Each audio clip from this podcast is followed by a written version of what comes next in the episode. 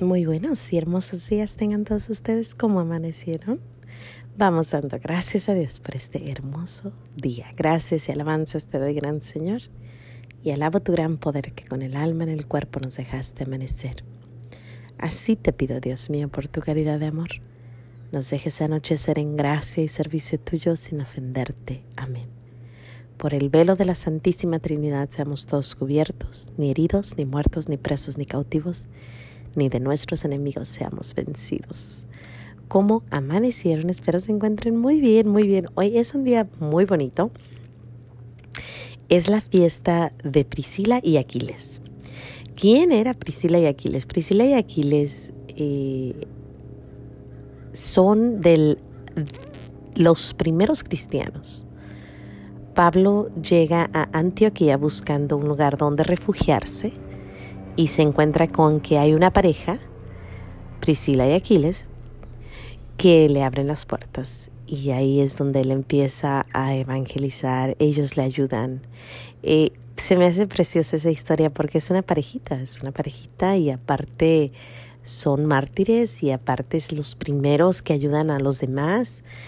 Así que pues si uno está casado a veces uno dice, no, no podemos hacer muchas cosas, sí, sí podemos podemos llegar a ser santos así como ellos y podemos ayudar a los demás.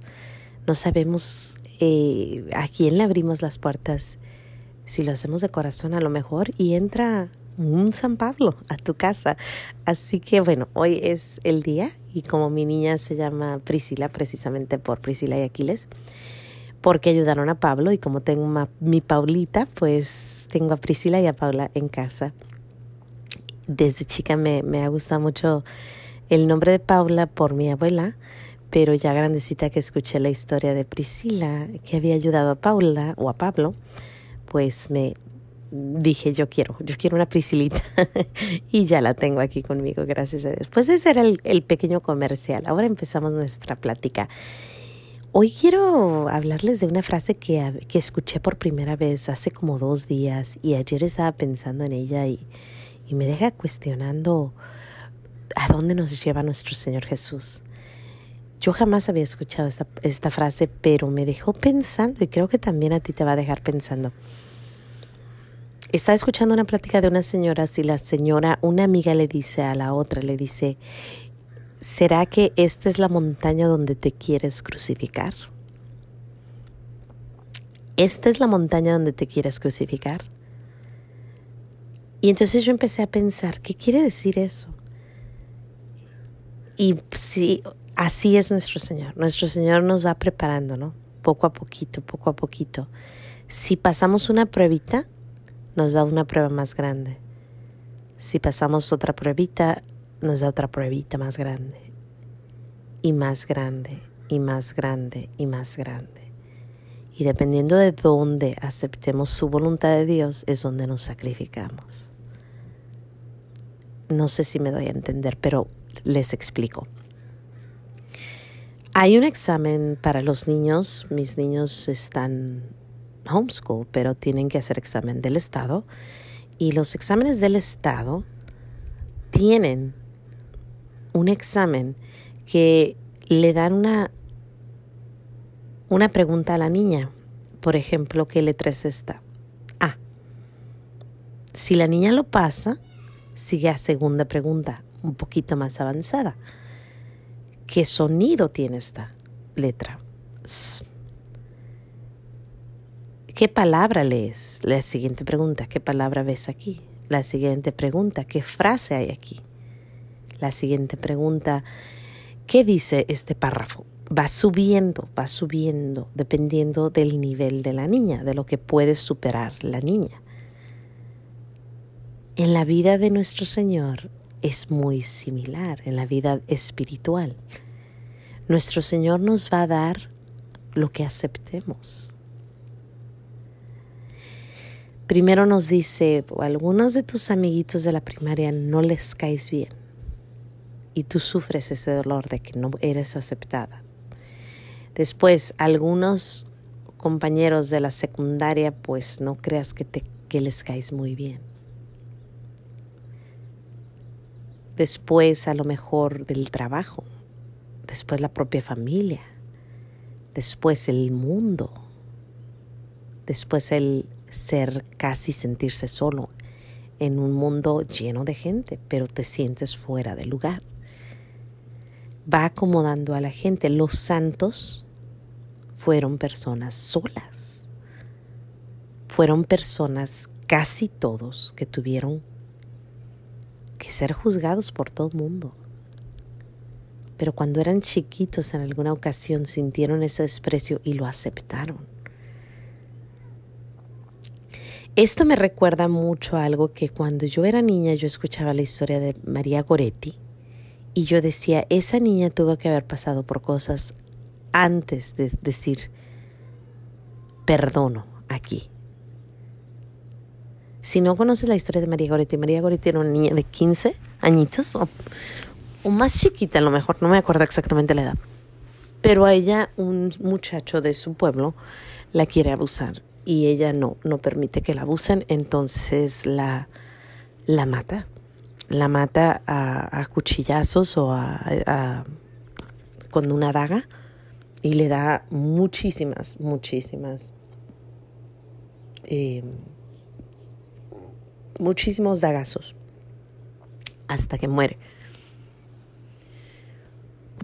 Pero antes de morir ella está en el hospital y estuvo en el hospital mucho rato, mucho tiempo, unos dos, tres días, y en ese tiempo ella perdona y ella le dice a su mamá que perdone y ella es, es una historia preciosa de, sacrificio y sé que va a pedir por él y pide mucho por él.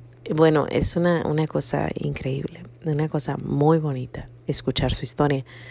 Pero cuando yo era niña, que yo, yo oí esta historia, yo decía, espérame, ella tuvo que pasar algo antes para poder perdonar así a alguien.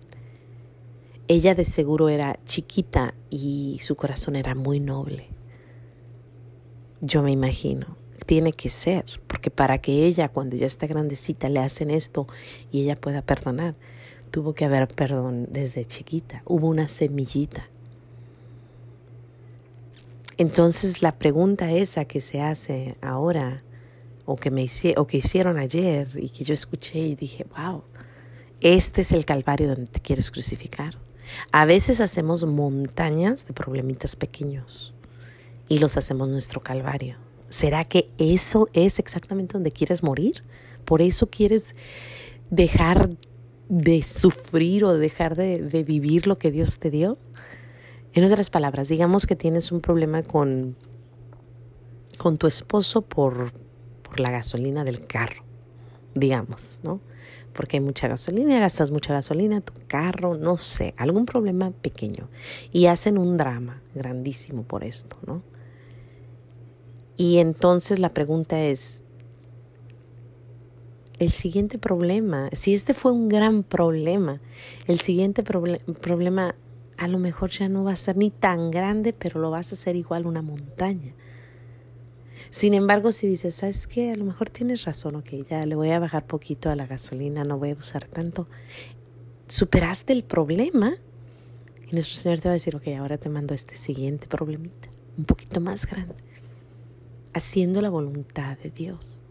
Y si queremos ser grandes, si queremos ser grandes ante los ojos de nuestro Señor Jesús, más vale que podamos cruzar esas pequeñas montañitas, esas pequeñas, pequeñitas, para poder de verdad hacer las cosas grandes que Él nos pide, para poder superar lo real que son las batallas espirituales. Si estás peleando por la gasolina o porque no saque la basura, me acuerdo una vez escuché una plática de un problema de la basura, que una señora no quería sacar la basura y el esposo tampoco y se fueron a dormir sin sacar la basura? ¿Una basura fue un problema? ¿De verdad tú crees que nuestro Señor va a mandarles a ellos superaciones para hacerlos santos? No, ni siquiera quieren tirar la basura. Y bueno, yo estoy en, me cuento en eso. Mis cosas, mis problemitas son pequeñitos. Si tú me preguntas a mí, son unas, unas pequeñas, no, ni siquiera, no, no, no, no, no, unas mediocridades. Y después ves esas montañas, personas que tienen a sus hijos con cáncer, personas que tienen a sus, a ellas mismas están sufriendo de muchas, muchas cosas en su cuerpo. Estás viendo personas que tienen, y sin embargo con una sonrisa, tengo una amiga que se le murió su hija y su frase fue, en la sabiduría de Dios, Él ha mandado llamar a mi hija de regreso a su casa. Imagínate, y uno no puede sacar la basura, superar las pequeñas cosas para poder superar esas grandes que vienen, van a venir, pero es la voluntad, el, el, el aceptar la voluntad de Dios lo más importante. ¿Qué frase más clara y más bonita escuché?